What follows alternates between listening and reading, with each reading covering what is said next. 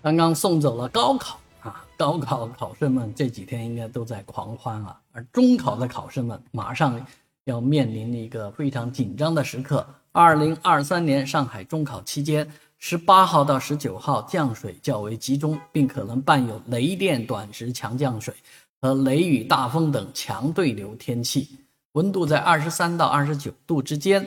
湿度大，体感总体闷热啊，所以中考的这帮孩子们要经历比高考的那些孩子们更难受的几天啊。这个高考为什么要提前啊？这就是道理。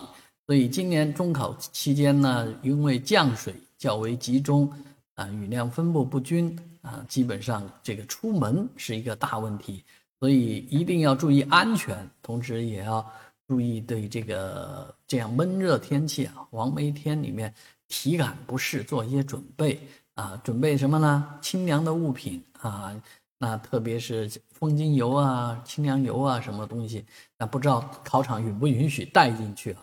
但是不管怎么说，这样闷热的天气里面，一定要调试好自己的心情啊，也要特别注意室内和室外的温差啊。那祝愿。